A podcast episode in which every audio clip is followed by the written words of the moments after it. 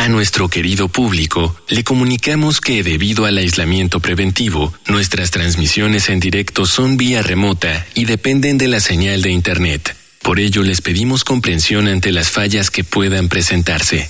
Gracias por compartir estos momentos en casa con Radio UNAM y Vida Cotidiana. Radio UNAM y la Escuela Nacional de Trabajo Social presentan una serie interminable de causas y consecuencias. De cómo y por qué. De problemas y soluciones. Eso es la vida. Vida cotidiana. Sociedad en movimiento.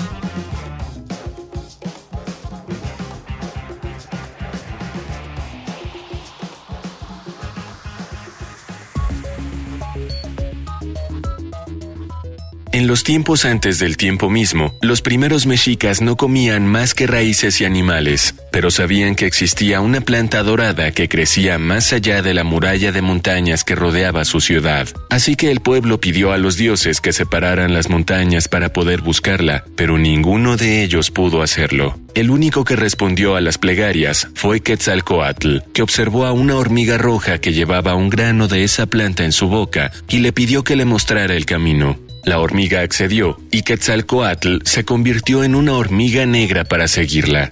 Después de muchas dificultades, Quetzalcoatl encontró los sagrados granos, tomó uno en su boca de hormiga y regresó todo el camino hasta la ciudad. Al llegar, el pueblo agradeció y se regocijó. Tomaron el grano y lo sembraron, y cuando el maíz comenzó a crecer, su civilización comenzó a prosperar. Esta leyenda refleja la importancia que los mexicas daban al maíz como alimento, como regalo de Quetzalcoatl y como la base de todo su conocimiento y riqueza. Por eso, hoy, en Vida Cotidiana, Sociedad en Movimiento, hablaremos sobre las mujeres y hombres de maíz con la maestra Montserrat González Montaño, profesora en la Escuela Nacional de Trabajo Social y coordinadora de la Jornada del Día del Maíz, y con la maestra Leticia Aparicio Soriano, profesora de la Escuela Nacional de Trabajo Social y experta en derechos indígenas. Dialogar para actuar, actuar para resolver.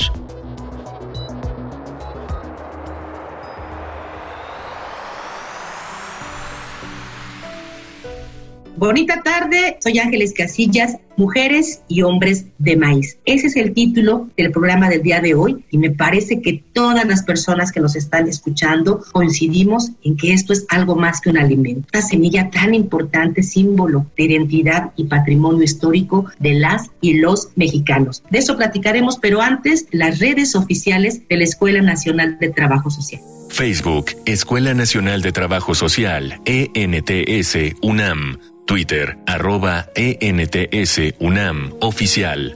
Instagram, ENTS UNAM Oficial.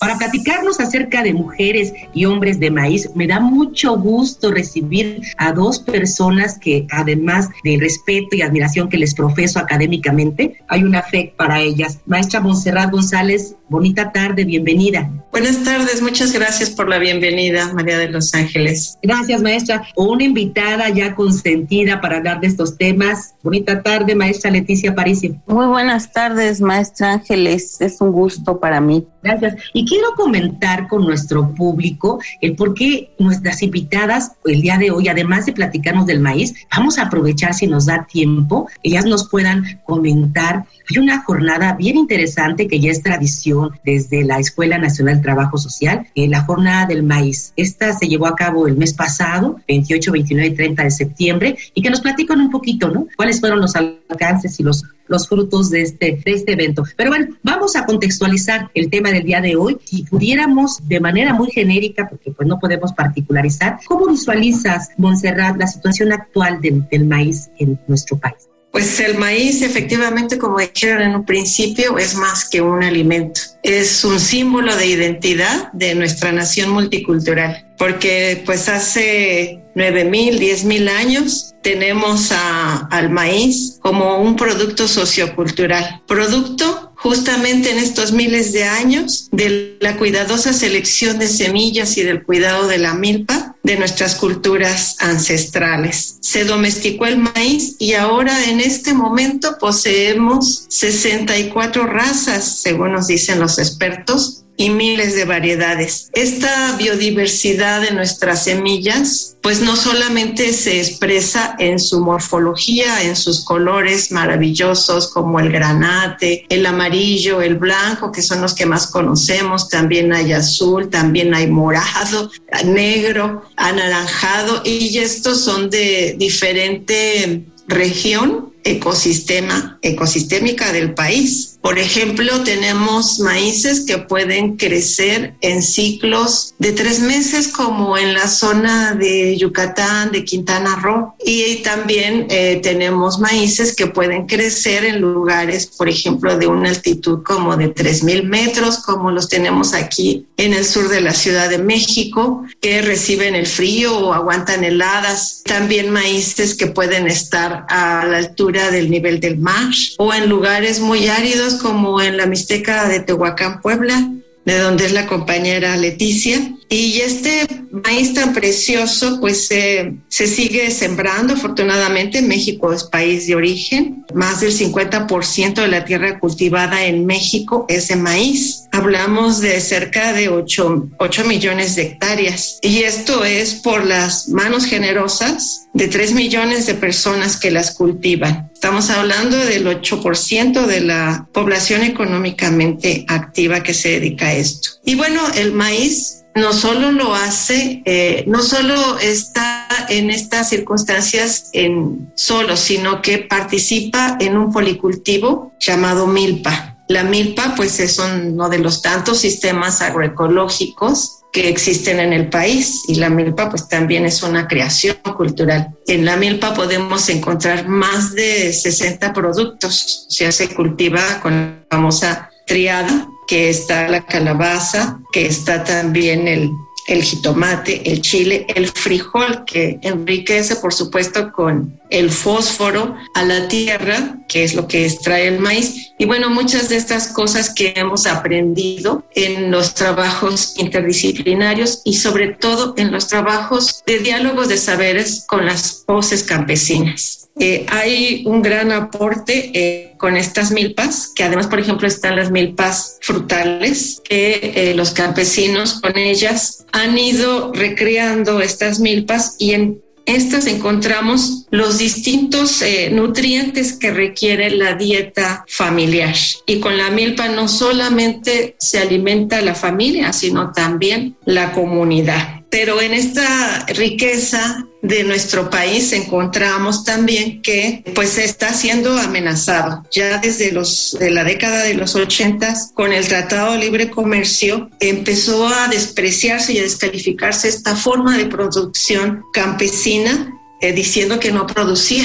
Y entonces empezó a, abandonarse eh, los apoyos al campo y empezó la importación de maíz, de maíz de Estados Unidos. Desgraciadamente, este maíz que nos viene eh, ya acapara el 30% de la producción nacional, cuando antes éramos autosuficientes en este, en este grano. Y luego el problema es que estos maíces que vienen son maíces genéticamente modificados, que además en un principio iba a ser para forraje. Desgraciadamente la gente lo consume. Y el problema es que viene con con herbicidas, con agrotóxicos como el glifosato, que ya ha sido declarado por la Organización Mundial de la Salud como un eh, cancerígeno. Pues bueno, esto es así muy de manera general eh, la situación del maíz. Interesante, maestra Montserrat, cómo recreas esta cultura ancestral, estas razas del maíz. Estoy sorprendida por la cantidad de 164, miles de variedades, formas, colores. Y sí, lamentablemente esto último que señalas, esta forma de producción campesina que se ha visto afectada en las últimas décadas. Vamos a seguir hablando un poquito de estas estos problemas y afectaciones que tienen las personas que están involucradas. Pero antes quiero invitar a las personas que nos escuchan, por supuesto también a ustedes, a que eh, identifiquemos algunos otros datos vinculados con el maíz en nuestro país. Vamos a una infografía social. Infografía social. La tortilla es fácilmente uno de los alimentos más comunes en la dieta de los mexicanos, y además de ser un alimento infaltable, tienen un profundo significado que va más allá de la alimentación. El maíz es un símbolo de identidad, alimento y patrimonio histórico que forma parte del ciclo agrícola en el campo mexicano, una tradición milenaria heredada por nuestros ancestros mayas, toltecas, mexicas y otros pueblos mesoamericanos. Maíz y ser humano están íntimamente ligados por la cultura, tanto así que el mito originario del Popol Vuh relata que la humanidad fue hecha de maíz moldeado por los dioses. En el 2009, el Senado de la República aprobó por 112 votos un dictamen para declarar el 29 de septiembre de cada año como el Día Nacional del Maíz. La conmemoración de este día es importante debido a que esta planta representa el pilar de la alimentación mexicana y una manifestación cultural de origen ancestral. El Día Nacional del Maíz surgió a partir de un movimiento social, la campaña nacional Sin maíz no hay país, con la intención de unir a todas las mexicanas y mexicanos del campo y de las ciudades para celebrar y proteger la diversidad de maíces nativos, la agrobiodiversidad y la diversidad biocultural de nuestro país. Este día es impulsado por más de 300 comunidades campesinas e indígenas, por productores y productoras de maíz de pequeña y mediana escala, así como por organizaciones académicas, ambientalistas, de consumo, cooperativas y defensoras de derechos humanos. En nuestro país existen 64 razas de maíz, con una gama de tonalidades que van de rojas a negras y azules, si bien la mayor producción corresponde a maíces blancos y amarillos. En México se emplean 30 millones de toneladas de maíz anuales para consumo directo y los pequeños productores aportan alrededor de 60% de la producción nacional. Si lo sumamos a los medianos productores, juntos aportan alrededor del 75% de la producción nacional de maíz, donde Sinaloa se corona como la entidad líder productora del grano. Cada mexicano consume medio kilo de maíz diario, lo que representa un 50% de su ingesta calórica y un 40% de la de proteínas. Las estadísticas de consumo indican que los mexicanos destinan un 20.9% de su gasto en alimentos solo a las tortillas.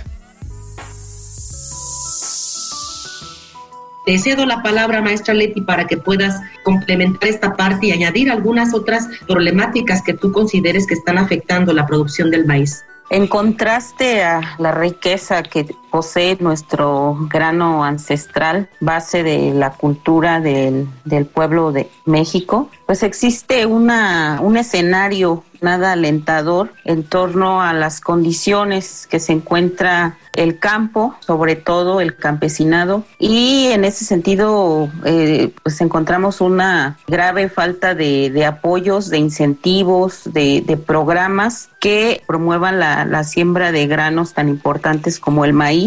Por una parte, por otra parte, el abandono al campo, dado la gran migración que existe pues del campo a la ciudad en busca de, de otro tipo de, de, vida, incluso pues de oportunidades sobre todo económicas, migración hacia ciudades principales o, hacia el extranjero, sobre todo Estados Unidos. Y eh, pues en ese sentido el, el campo queda abandonado, eh, desplazado. También tenemos el despojo territorial que existe hacia los pueblos originarios, pueblos campesinos, por eh, proyectos eh, de infraestructura megaproyectos y pues eh, el campo es vendido, es comercializado para justamente las empresas en favor pues de, otros intereses. Asimismo está el campesinado enfrentando un grave problema sobre eh, en relación al cambio climático. Existen eh, pues inundaciones, el clima está siendo alterado, las estaciones han sido radicalmente modificadas en cuanto a los calendarios agrícolas que se tienen ya no existe una diferenciación clara entre estación y estación, lo cual afecta la siembra, afecta el cálculo de los campesinos de cuándo pueden sembrar para eh, saber el tiempo de lluvias y el tiempo de cosecha. Ahorita el tiempo de lluvia ya lo tenemos muy diferente, hay sequía, en tiempo que se supone que no hay lluvia, pues eh, está lloviendo, en fin, eso ha afectado el calendario agrícola y eh, pues eh, el digamos la, la, nula participación de actores tomadores de decisiones en pues en esferas eh, digamos estatales donde bueno pues hay esta ausencia. Se retiró por políticas públicas dictadas internacional y asumidas por el gobierno nacional que pues ya no habría em, estímulos para el campo o incluso eh, desafortunadamente encontramos que campesinos nos dan testimonio de que pues estos estímulos son condicionados. Si ellos no utilizan agroquímicos, eh, pesticidas, pues no, no tienen eh, oportunidad de recibir los apoyos para el campo. En fin, hay, hay una situación compleja en torno a las condiciones en las que se da o no se da más bien la siembra de, nuestra sagrada semilla que es el maíz y en ese sentido pues eh, organizarse para la lucha es una de las posibilidades. y grupos campesinos pues se han tenido que vincular con redes de asociaciones civiles, incluso de profesionistas, de, de, universidades, en fin, para generar toda una cruzada en favor del campo. Así han surgido movimientos como los de Sin Maíz No hay País. Y eh, justamente es, es esa resistencia que ha hecho que el maíz se siga sembrando aún con todas las dificultades y que el maíz mismo siga resistiendo. Es un grano muy noble que tiene propiedades alimenticias, pero que también incluso resiste estos embates que están ajenos pues a la geografía como tal del campo justamente de esta participación y movilización de la que tú nos compartes con relación a esta cruzada de, las personas que se dedican a, a la siembra, es que decidimos eh, dirigir en esta ocasión nuestro segmento de testimonios para platicar con productores y agricultores que participaron en la jornada del maíz. Vamos a escuchar estas voces en movimiento. Voces. Voces en movimiento. Saludos, mi nombre es Olmo Yatí, formo parte de la cooperativa Oyamello y del proyecto Casa Comunitaria de la Planta Medicinal. La cooperativa Oyamello se dedica a la producción de herbolaria, de productos para la salud desde un enfoque agroecológico y aprendiendo a emplear los recursos locales, pero también está construyendo comunidad. Eso pasa por aprender a cultivar agroecológicamente, aprender a organizar el comercio a nivel local, aprender a vincularnos con las personas donde compartimos el espacio, ¿no? También damos servicios educativos y de capacitación. Mi nombre es Abril Telema Navarro. Uno de los principales retos que hemos enfrentado como cooperativa es el hecho de que las plantas o la mayoría de las plantas se siembran con agroquímicos, lo cual obviamente pues no es sustentable a la larga ni para la tierra ni para la medicina que se busca que llegue íntegra al cuerpo humano. Entonces, lo que nosotros hemos propuesto es esta escuela de agroecología para que más productores y más personas se acerquen y sepan que es relativamente sencillo tener tu patio lleno de plantas, de hortalizas, las azoteas, las escaleras, un pequeño saloncito, las salas, etcétera, y que siempre se puede optar por ese camino que no incluya dañar a la tierra y que tengamos como este compromiso con la tierra. La cooperativa Oyamello ha impulsado desde hace casi dos años el proyecto que se llama Casa Comunitaria de la Planta Medicinal. Todas las actividades que tenemos aquí, como talleres que son gratuitos, los pueden ustedes encontrar por el Facebook buscándonos como Cooperativa Oyamello.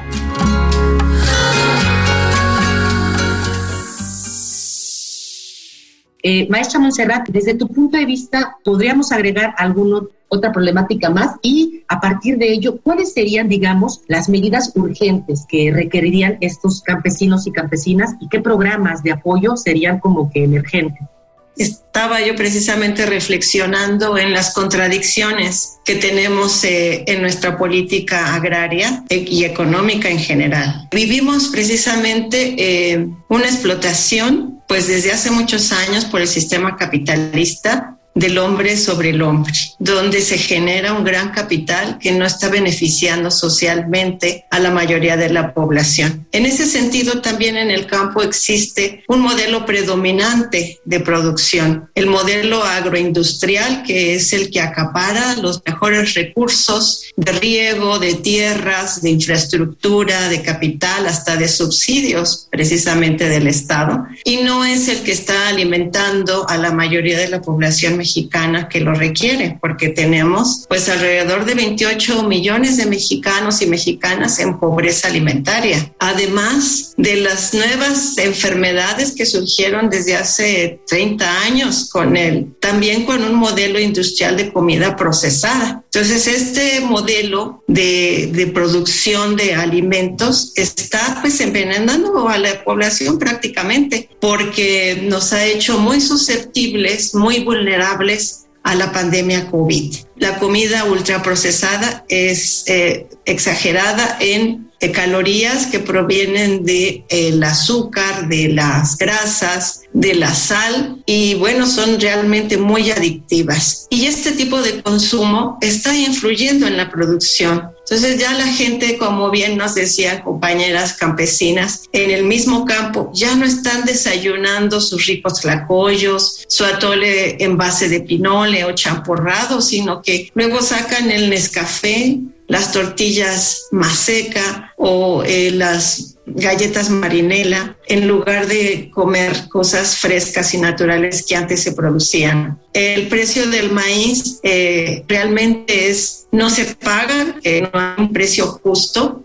estamos hablando de que hasta hace unos años todavía estaba a tres pesos el kilo, tres mil la tonelada, con todo el esfuerzo que ello significa. Ahora, por ejemplo, hay un precio garantía por parte de la, de la Secretaría de Agricultura y Desarrollo Rural y este precio de garantía que pretende apoyar al campesino eh, para que no esté con las subidas y bajadas de las leyes del mercado, todavía es insuficiente. Digamos que está como en, en 5,70 pesos el precio del kilo, 5,700 la tonelada. Entonces, eh, un campesino, por ejemplo, que pueda tener dos hectáreas y en esas dos hectáreas sacar alrededor de tres toneladas, pues lo que llegaría a recibir por su maíz, realmente eh, con eso no vive la familia. Por eso muchos campesinos y campesinas pues tienden a abandonar la tierra, a venderla, a malvenderla o irse a migrar a, las grandes ciudades, a malvivir o a Estados Unidos, o también incluso ser parte de otras actividades como la delincuencia organizada. Y eso es eh, muy generalizado en el país. Entonces, estas son problemáticas que son de tipo estructural y que son las que tienen que ver con, los, eh, con las cosas que ahora estamos viviendo con, con los jóvenes en el desempleo, en el que ya no quieran estudiar. Eh, entonces, todo esto se está conectando. Y bueno, otras contradicciones es que, bueno, en esta producción que tiene México de maíz tan buena, por ejemplo, eh, hay una buena producción de maíz blanco en Sinaloa o sea, Sinaloa produce el 30% del maíz que se consume. Y contradictoriamente estamos importando un maíz transgénico, ya lo había dicho anteriormente, pero además también exportamos este buen maíz a China o incluso platicábamos eh, en años anteriores, en el 2019, con campesinos de Ameca que tienen em, producción de diferentes maíces que además son orgánicos porque no utilizan ningún tipo de fertilizante ni de plaguicida químico. Y este buen maíz que está certificado por la Universidad Nacional Autónoma de México, pues resulta que lo exportan a Estados Unidos y se los pagan a 9 mil pesos la tonelada en ese entonces. Estas contradicciones son las que quisiéramos que vieran precisamente los tomadores de decisión, de que requerimos de mejorar el precio garantía de los campesinos al mismo tiempo también de que se protejan a los consumidores que necesitan tener este alimento básico en su dieta. Un panorama eh, no, complejo, tú lo decías, una, una cuestión estructural, lo decía la maestra Aparicio también es desalentador, ¿no? La falta de, estos programas sólidos, integrales, consecuentes, porque pues eh, tenemos que detenernos y mirar que no solamente hay afectaciones económicas, sino también a nuestra salud, sino también a nuestra cultura, a nuestra identidad. Es decir, hay mucho, mucho, mucho por lo cual podamos seguir comentando y aportando. Vamos a cerrar nuestro programa porque nos queda muy poquito tiempo. Este, que nos platiques muy brevemente, maestra Aparicio, en qué consiste eh, esta iniciativa de la Escuela de Trabajo Social con relación a la jornada del maíz y eh, cuáles son los frutos o los alcances de, este, de, este última, de esta última misión. Adelante. Sí, gracias. Eh, es una iniciativa que nació en 2009 y que este año está cumpliendo 13, 13 eh, eh, emisiones y eh, precisamente surge por la, la iniciativa de, profesoras, profesores, estudiantes de la Escuela Nacional de Trabajo Social, preocupados por la justo lo que se acaba de plantear en el programa en términos muy generales, la complejidad que existe en torno al, a las condiciones para eh, sembrar el, maíz, para cosechar, pero pues también toda la problemática alrededor de, la salud, la cultura, en fin, lo que ya se ha mencionado. Y en ese sentido, pues año con año se han sumado redes, redes de, movilización, de apoyo de productoras, productores, otras universidades, eh, se han sumado organizaciones civiles, eh, personas eh, estudiosas, independientes, pero que eh, pues aportan con su con sus conocimientos, saberes. Y a partir de ello pues hemos tejido a lo largo de 13 años una conmemoración muy rica, muy diversa, muy horizontal en la que reflexionamos, eh, planteamos sobre la mesa diferentes temáticas en torno a, a la problemática, pero también a, los, a las posibles soluciones que hay pues, sobre los diferentes escenarios complejos Quiero de verdad reconocerles, felicitarles, Montserrat, esta iniciativa, el que te haya sumado, maestra Leti. De verdad, espero que cumplan muchos años más, no solamente 13, y que sea algo, como decían, que vaya sumando saberes para que no se pierda este importante apoyo para que las personas, como decía el título de nuestro programa, mujeres y hombres de maíz, así somos y así seguiremos. Quiero agradecer rápidamente a quienes hacen posible en producción Miguel Alvarado, nuestro programa en la información Caro Cortés, Ana Luisa Medina, Carla Angélica Tobar, por supuesto la coordinación de Jimena Camacho. Eh, comentarles que la mayoría, no, más bien todos nuestros programas están en, en Radio UNAM, en el podcast de Radio UNAM. Por favor, búsquenlos, hay muchas temáticas interesantes. Yo soy Ángeles Casillas, tengan un excelente fin de semana. Vida cotidiana es una coproducción entre Radio UNAM y la Escuela Nacional de Trabajo Social.